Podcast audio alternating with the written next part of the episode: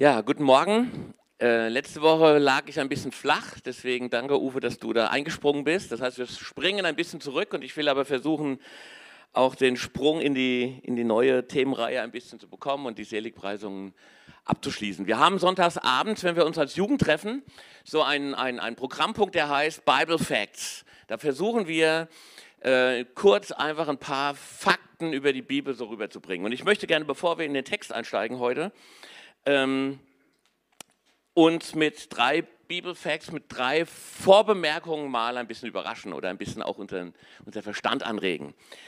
Ähm, ich will den Text kurz lesen und dann werdet ihr auch merken vielleicht, ähm, worum es da geht. Ich brauche diese drei Fakten nachher, wenn es an die Predigt geht. Der Bibeltext heißt, selig sind, die um der Gerechtigkeit willen verfolgt werden, denn ihrer ist das Himmelreich. Selig seid ihr, wenn euch die Menschen um meinetwillen schmähen und verfolgen und allerlei Böses gegen euch reden und dabei lügen. Seid fröhlich und jubelt, es wird euch im Himmel reichlich belohnt werden. Denn ebenso haben sie verfolgt die Propheten, die vor euch gewesen sind. Ihr seid das Salz der Erde. Ihr seid das Licht der Welt. Also die erste Vorbemerkung ist, ich weiß nicht, ob ihr das wisst, ob ihr schon jemals darüber Gedanken gemacht habt. Gottes Wort besteht aus Gottes Wort. Kapitel, Verse und Überschriften gehören nicht dazu. Also der biblische Text im Alten Testament und auch im Neuen Testament war ein unendlicher Fließtext, der nicht aufhörte. Es gab keine Kapitel und es gab auch keine Verse. Die Kapitel wurden eingefügt im Jahre ungefähr 1200 nach Christus. Da gab es einen Menschen aus Canterbury ähm, und der hat sich überlegt, dass, er macht das mal und hat das dann gemacht, das hat sich auch durchgesetzt. Und als Luther die Bibel übersetzt hatte, hatte er auch nur Kapitel. Also auch Luther hatte noch keine Verseinteilung. Die kam wieder auch von, einem, von, einem, von Katholen. Äh, ganz kurz nach Luther, 1550 ungefähr, kam aus England jemand, der dann eine, eine Verseinteilung machte, die sich durchgesetzt hat. Vorher gab es das nicht. Warum sage ich das? Alleine hier merken wir bei unserem Text, vielleicht gehört, ihr seid das Salz der Erde und ihr seid das Licht der Welt zu dem, zu dem Zusammenhang, in dem es da vorher steht. Also manchmal hilft uns das, mal zu gucken, davor und danach. Und manchmal sind die Überschriften verwirrend. Und manchmal hilft uns das, Sachen in Zusammenhang zu, zu bringen, indem wir äh, wenn wir auf den Mönchen hören, der Herr aus Canterbury und den anderen, die gehören einfach eigentlich zusammen. Und sie haben sie auseinander getrennt und wir haben das immer getrennt im Kopf. Die zweite Vorbemerkung, und ich bitte diejenigen unter 25 nicht mitzumachen. Die Frage ist, warum glauben wir? Was ist der Grund, warum wir glauben?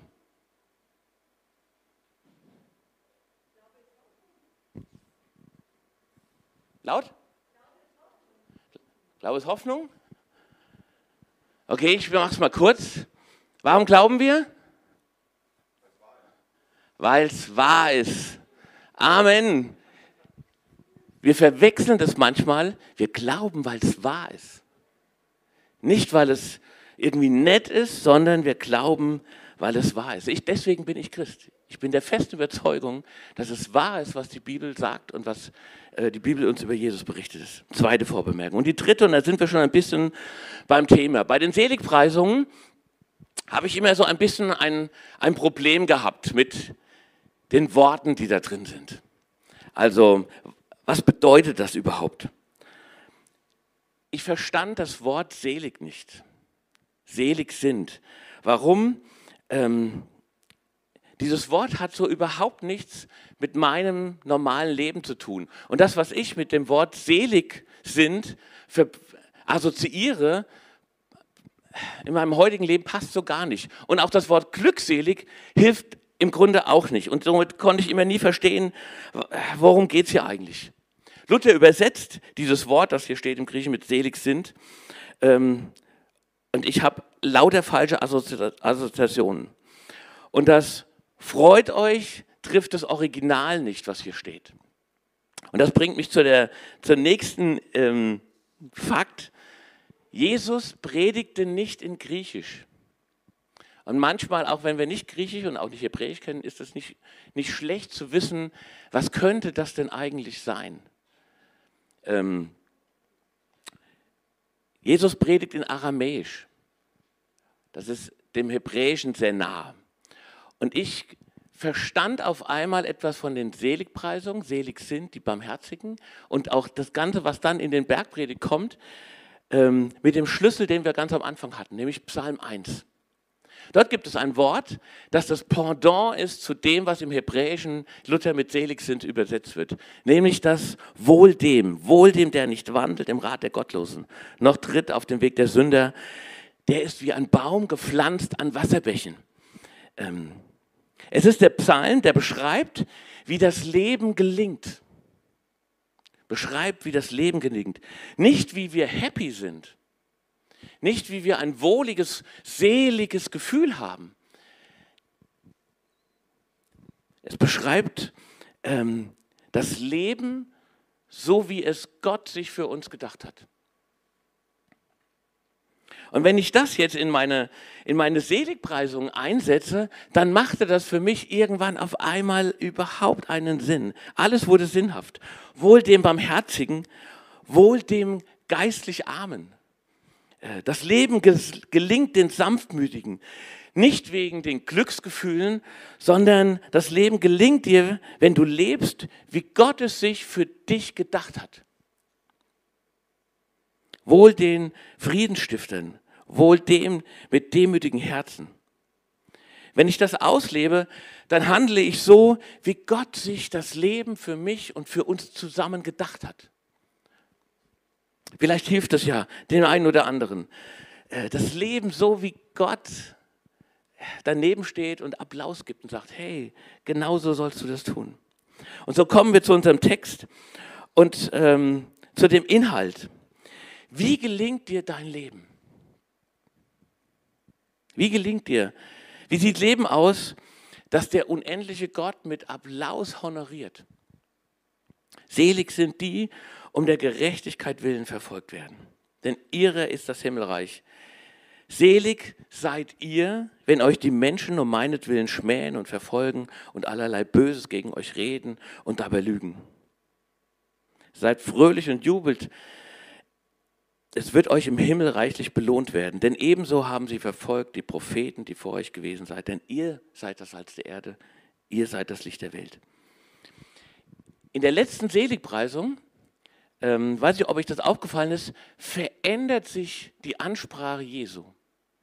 Und sie verändert sich ähm, so, sie dreht sich auf einmal. Ähm, und Jesus wird dieses Drehen nicht nochmal beenden. Ab diesem Zeitpunkt, nach den ersten sieben, heißt es, selig sind und danach heißt es, selig seid ihr. Jesus verändert die Ansprache, er verändert den Blickwinkel ab hier für den Rest seiner Predigten. Ab jetzt geht es um euch. Ab jetzt geht es um mich. Er richtet seine Augen und auch seinen Finger auf dich und auf mich, immer dann, wenn er anfängt zu reden. Ähm Bisher war alles irgendwie theoretisch. Es war so ein bisschen philosophisch. Man könnte sich bisher zu seinem Nachbar wenden und sagen, hey, das war aber, das war aber eine schöne Ansprache von Jesus. Das war aber nett. Und dann äh, geht man raus und trinkt Kaffee oder geht vom Berg und sagt, hey, was machen wir eigentlich heute für einen schönen Tag am See? Ähm ach, wie ist es doch nett, Christ zu sein. Aber Jesus ändert auf einmal die Richtung und seine Augen schauen dich und mich an und jetzt heißt es, selig seid ihr. Selig bist du, wenn. Und dann sagt er das, was er sagt. Eben war es noch so nett und jetzt ist Jesus auf einmal nicht mehr nett. Weiß ich euch das aufgefallen ist an dieser, an dieser Seligpreisung.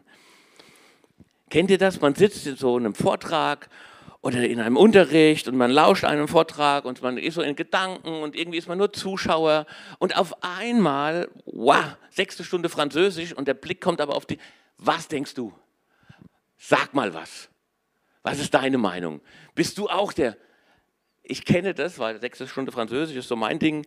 Ähm, alle Augen richten sich auf einmal auf dich und du weißt, du musst vom Zuschauer wegkommen und du bist gemeint.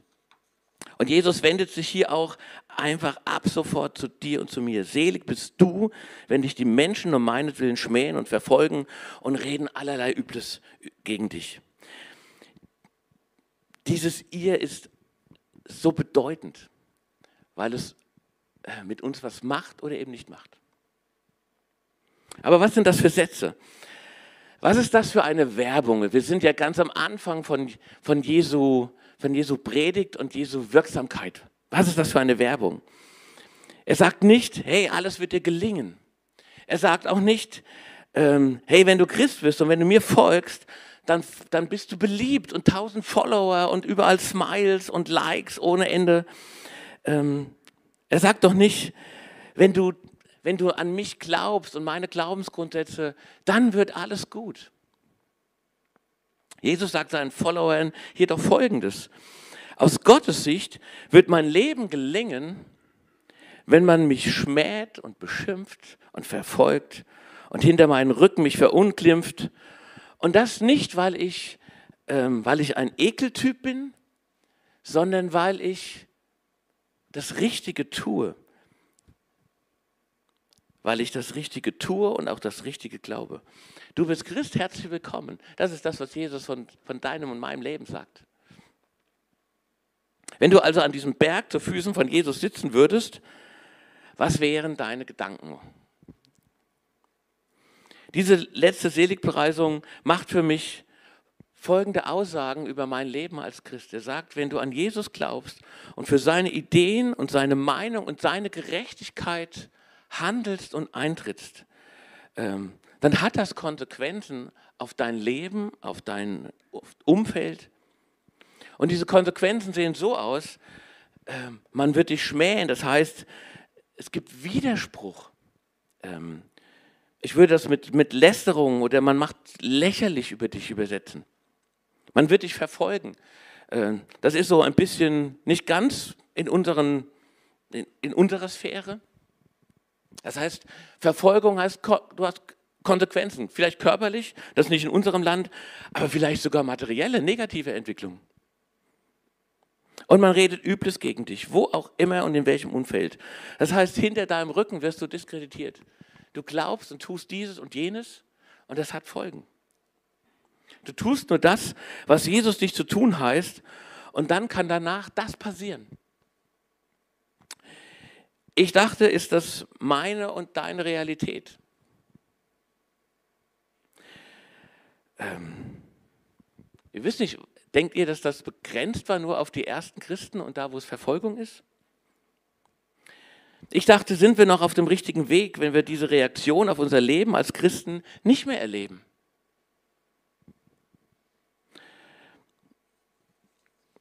Man möchte sagen, was, lieber Christ, jeder liebt dich und jeder liked dich und jeder findet deine Entscheidungen und alle Handlungen, Handlungen gut. Hey, dann stimmt was mit dir nicht. Das ist nicht die Verheißung, die Jesus seinen Folgern, Nachfolgern gibt.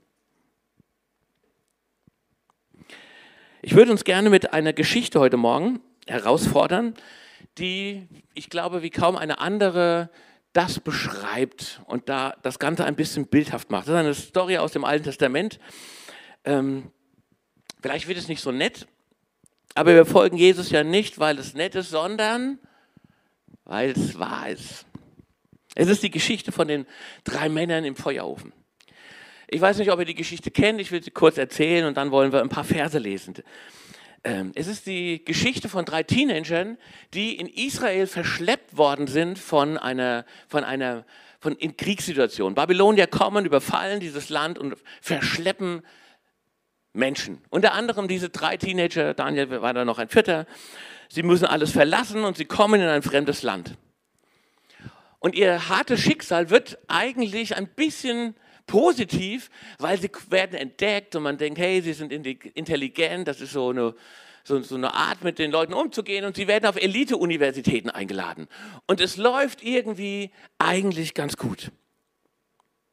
Dann aber ähm, beginnt es, dass die normalen Babylonier ähm, sie den normalen Babyloniern gehörig auf den Senkel gehen. Weil sie anders sind und weil sie nicht wie die Normalen sind, reagieren sie. Weil sie nicht so karrieregeil sind. Sie sind, äh, sie nörgeln nicht permanent an den Babyloniern rum, aber weil sie anders sind, also andere Werte haben, bekommen sie permanent Schmähungen und hintenrum versucht man gegen sie zu opponieren und, das, und den König und alle gegen sie aufzu, aufzuwiegeln. Sie haben andere Essgewohnheiten, andere Trinkgewohnheiten, andere Moralvorstellungen. Ähm, und okay, es läuft alles trotzdem noch ganz gut. Sie kommen dadurch bis an einen bestimmten Tag, an dem der König sie einlädt zu einer besonderen Zeremonie. Und eigentlich, eigentlich cool, hey, du wirst eingeladen. Der König lädt ja nicht Millionen ein, sondern nur ein paar und sie werden eingeladen, dabei zu sein. Ähm, Problem ist nur, der König verlangte von ihnen ein, ein, ein Bild anzubeten, niederzufallen vor, einem, vor einer Statue. Und man könnte sagen, hey, mach's, wo ist das Problem? Fall nieder und denk an deine Freundin. Ähm alles lief in dem Leben der drei Freunde gut bis zu diesem Tag, an dem sie innerhalb von Sekunden eine Entscheidung treffen mussten. Wir lesen Daniel 3. Da kommen Menschen jetzt zum König und die beschweren sich und sind wieder hintenrum und schmähen sagen, hey, da machen Leute andere Sachen als wir. Nun sind da jüdische Männer, die du über die einzelnen Bezirke im Lande Babel gesetzt hast, nämlich den Schadrach, den Mesach und den Abednego. Die verachten dein Gebot, König, und ehren deinen Gott nicht und beten das goldene Bild nicht an, das du aufgerichtet hast. Alle Kameras sind jetzt auf sie gerichtet. Und der König konfrontiert die drei damit, ja, dass es doch nur seine Gerechtigkeit in diesen Fragen gibt, wie wir zu verhalten haben. Und da befahl Nebukadnezar mit Grimm und Zorn, äh, Schadrach, Mesach und Abednego vor ihn zu bringen. Und dann spricht er sie nochmal an. Und dann, wohl an, seid bereit, sagt er ihnen. Sobald ihr hört die Posaune, so fallt nieder und betet das Bild an. Werdet es aber nicht anbeten, dann sollt ihr sofort in den glühenden Ofen geworfen werden. Und lasst sehen, wer euer Gott ist, der euch aus meiner Hand erretten könnte. Um was geht es hier? Hier geht es um die Frage der Gerechtigkeit. Was ist richtig? Was zu tun ist richtig? Es geht um Gottes Werte und darum, diese aufzugeben ähm, und vor den Konsequenzen einzuknicken. Es geht um Gottes Wort. Ähm, darum, dieses einfach zu befolgen, auch wenn Widerstand kommen wird. Auch wenn es einen leichteren Weg gibt. Auch wenn alle um dich herum mitmachen. Was ist schon dabei? Ja, sei nicht so spießig, sei modern, alle machen das. Es geht darum, selig, wenn du nach Jesu Vorgaben lebst, dich für seine Gerechtigkeit einsetzt und das tust, was richtig ist und Jesus von dir möchte und dass das dann negative Konsequenzen hat. Der Text und die Seligweisung fragt, stehst du noch? Fragt, stehe ich noch? Merkt man noch den Unterschied? Gönnen wir uns die Antwort von den dreien. Vers 17. Wenn unser Gott, so sagt er, wenn unser Gott, den wir verehren, will, so kann er uns erretten. Aus dem glühenden Ofen und aus deiner Hand, o oh König, kann er erretten. Und wenn er es nicht tun will, so sollst du dennoch wissen, dass wir deinen Gott nicht ehren und das goldene Bild nicht anbeten werden. Die Frage für, unsere, für unser Leben nach dieser Seligpreisung von Jesus ist, und dieser Geschichte, was wäre, wenn? Was wäre, wenn das an, wenn du in Situationen kommst? Jesus fragt mich und dich, was hättest du getan? Was, wenn für Gottes Werte, für seine Art zu denken, für seine Gerechtigkeit einzustehen, Konsequenzen nach sich ziehen? Was, wenn unsere Gemeinden geschlossen werden würden? Und es gefährlich wäre, dahin, dazu zu gehören. Was, wenn unser Glaube uns etwas kostet? Was, wenn du deinen Job verlieren könntest, wenn du dieses oder jedes nicht tust? Ich hatte vor fünf Jahren einen, einen Call mit meinem Chef, der Sachen verlangt hat gegen Kunden, gegen meine Mitarbeiter, gegen meine Werte. Und als ich mich wehrte, sagte er, hey, du bist doch nur dem Kapital verpflichtet. Kann diesen Satz, den werde ich wahrscheinlich vergessen, bis ich, bis ich sterbe. Du bist doch nur dem Kapital verpflichtet. Und es hätte Konsequenzen, wenn ich mich geweigert hätte. Was, wenn alles in dir Fußball spielen möchte? Aber die Spiele sind am Sonntagmorgen. Bei mir war das so. Ich weiß noch, ähm, ich musste als Zehnjähriger, ich glaube, es war, war so alt, eine Entscheidung treffen. Alle meine Freunde sind Fußballvereine gegangen. Und ich dachte, hey, in meinem Nachgang wissen wir, ich war nicht so gut. Ähm, und ich weiß noch, wie wir mit meinen Eltern vorbeifuhren in Höchst und meine Freunde standen am Rand am Sonntagmorgen. Und die Frage war, was tust du für eine, was, was machst du? Hat Glauben eine Konsequenz? Was, wenn deine Lieblingsband Songs schreibt, die Jesus durch den Kakao ziehen? Ich musste eine, eine echt gute Platte wegschmeißen. Weil ich konnte es nicht mehr ertragen, diese Platte in meinem, in meinem Schrank zu haben. Aber auch andere Fragen. Was, wenn alles in dir dich zum Zurückschlagen animieren will? Aber das ist nicht die Gerechtigkeit Jesu oder zum weiterhin schlechten Reden über diesen oder jenem? Was, wenn sanftmütig sein oder Frieden stiften oder die zweite Meile gehen uns was kostet? Wie ist das denn, wenn wir uns als Christen hier mal selbstkritisch fragen lassen? Hat unser Glaube, unsere Werte von Jesus noch Konsequenzen? Schüttelt noch irgendjemand das Haupt über mich und über die Art, wie ich lebe? Und zwar, weil ich in der Gerechtigkeit Jesu lebe. Anderes Thema. Die Bibel warnt uns eindringlich davor, eine Liebesbeziehung, eine Lebensbeziehung mit einem Menschen einzugehen, der nicht unseren Glauben teilt. Das ist jetzt hier nicht unser, unser Thema. Es gibt gute Gründe dafür. Aber was, wenn dieser Wert an, an, anklopft an, meine, mein, an, an mein Lebenshaus, weil du dich verliebst mit jemandem, der eben ganz weit weg ist und Jesus verachtet. Was dann? Ich habe einen langen Artikel gelesen über Franz von Assisi, der, eine Vision von Gott hatte und dann verliebte er sich. Das war kein easy going. Was, wenn es Konsequenzen hat? Leiden auch um seine Gerechtigkeit willen. Das hat, es hat viele, viele Facetten und, und, und man kann das anders buchstabieren. Und ich war entsetzt ein bisschen über mich, dass so wenige Schmähung ich erleide. Und wenn ich sie erleide über Dinge, die ich getan habe, weil ich glaube, dass Jesus sie getan haben wollte, dass ich so, so, so, so selbstmitleidig war.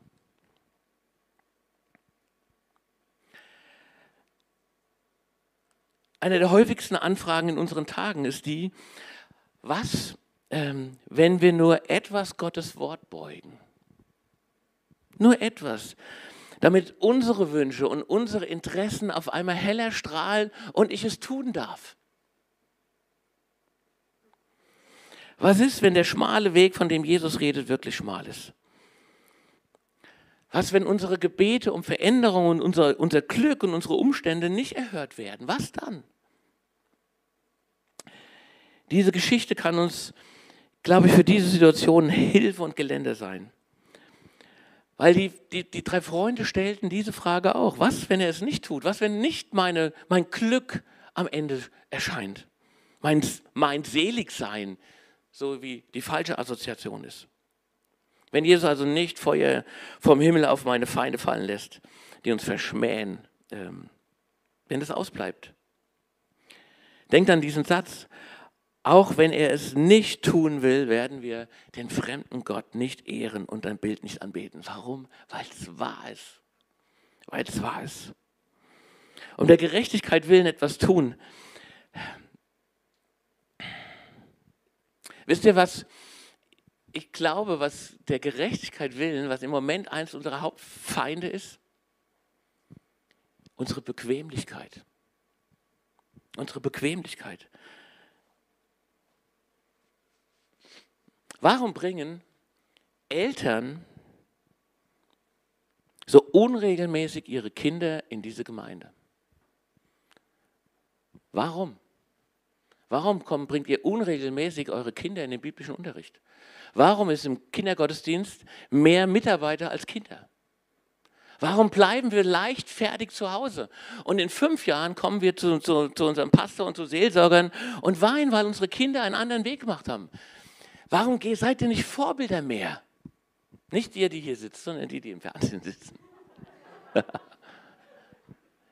Versteht ihr? Glauben, Leben ist auch manchmal, um der Gerechtigkeit willen, das Sofa zu verlassen, den Hörer in die Hand zu nehmen, jemanden anzurufen, Dinge tun, weil sie richtig sind. Und das hat Konsequenz. Auch Geld geben, eure Gaben einsetzen. Wir müssen anfangen, wieder die Bequemlichkeit zu knacken, um der Gerechtigkeit willen.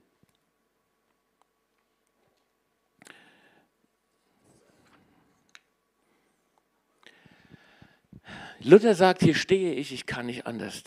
Gott helfe mir. Und ich, ich will diese Predigt nutzen für euch, für mich, sagen, hey, um der Gerechtigkeit willen Dinge tun, was auch immer für Konsequenzen sind, ist richtig. Nochmal kurz in die Geschichte und ich komme zum Schluss. Ähm, warum? Weil sie so cool endet. Da wurde Nebukadnezar voller Grimm. Also Grimm, sauer, zornig, stinksauer. Und der Ausdruck seines Angesichts veränderte sich gegenüber Schadrach, Mesach und Abednego. Und er befahl, man solle den Ofen siebenmal heißer machen, als man sonst zu tun pflegte. Und er befahl den besten Kriegsleuten, die in seinem Heer waren, Schadrach, Mesach und Abednego zu fesseln und in den glühenden Ofen zu werfen. Und die drei Männer fielen hinab in den glühenden Ofen, gebunden wie sie waren. Aber dann, da entsetzte sich, Vers 24, da entsetzte sich Nebukadnezar, fuhr auf und sprach zu seinen Reden rechts und links, hey, haben wir nicht drei Männer gebunden in das Feuer geworfen? Ich sehe aber vier, vier Männer frei im Himmel umher, äh, im, frei im Feuer umhergehen, im Himmel umhergehen, hey, cool, im, frei im Feuer umhergehen und sie sind unversehrt. Und der vierte sieht aus als wäre er ein Sohn der Götter.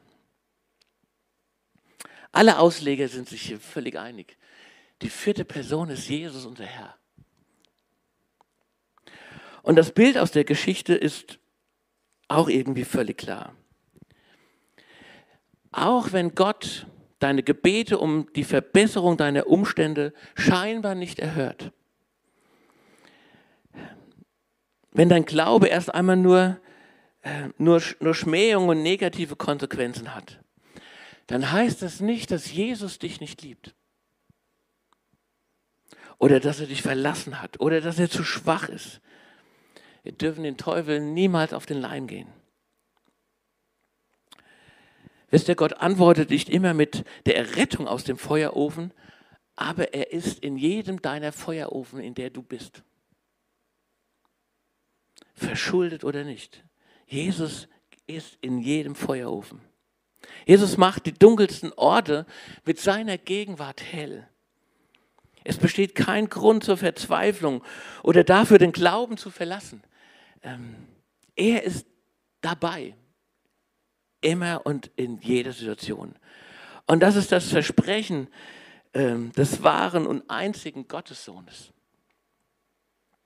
Das Himmelreich, das in der Seligpreisung versprochen wird, ist dort, wo Jesus ist. Es ist dort, wo Jesus ist. Und das kann sogar ein Feuerofen unseres Lebens sein. Und ich weiß nicht, ob ihr, ich, ich liebe diese, diese, diese kleine Beschreibung in diesem Bild. Ich weiß nicht, ob ihr das gemerkt habt. Alles, was die Feuer den drei Freunden antun konnte, war was? Die Fesseln sind verbrannt. Die Fesseln sind verbrannt. Das ist das, was passiert, wenn Jesus dabei ist. Die Fesseln haben keine Macht. Gebunden von den Umständen wurden sie hineingeworfen äh, und frei konnten sie sich bewegen. Gebunden gehen sie in den Ofen. Ähm, Konsequenzen hat es in unserem Leben. Aber befreit und gelöst sind wir wenn wir wohl dem, wenn wir das tun in der Gerechtigkeit, wenn wir das umsetzen, was Jesus will, dann gelingt uns unser Leben. Mit Gott sind wir als Gebundene frei und ohne Gott sind wir als Freie gebunden. Nicht der König ist der Souverän, sondern Gott ist der Souverän. Deswegen ist es eine so tolle Seligpreisung, mit der Jesus aufhört. Ähm, die Gerechtigkeit bringt uns dazu, auf Jesu Seite zu sein. Und das ist cool. Ich will das bis zum letzten Atemzug. Wenn die Band bitte nach vorne kommt, lasst uns beten.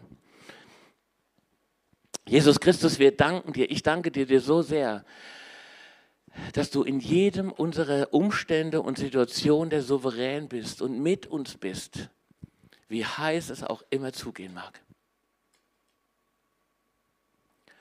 Ich danke dir, Herr, dass,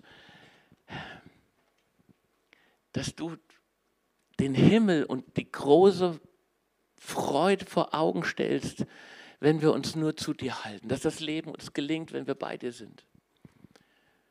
Und ja, Herr, das Leben gelingt uns, weil du bei uns bist. Und wir wollen dich dafür ehren und wir wollen dich dafür loben durch allem hindurch. Und wir bitten dich allerdings auch für Vergebung, Herr, wo wir die Konsequenzen gescheut haben, wo wir sitzen geblieben sind, wo wir hätten aufstehen müssen, wo wir Dinge nicht tun und umsetzen, die du schon lange von uns verlangst. Und ich zuerst. Dir sei die Ehre, Herr. Amen.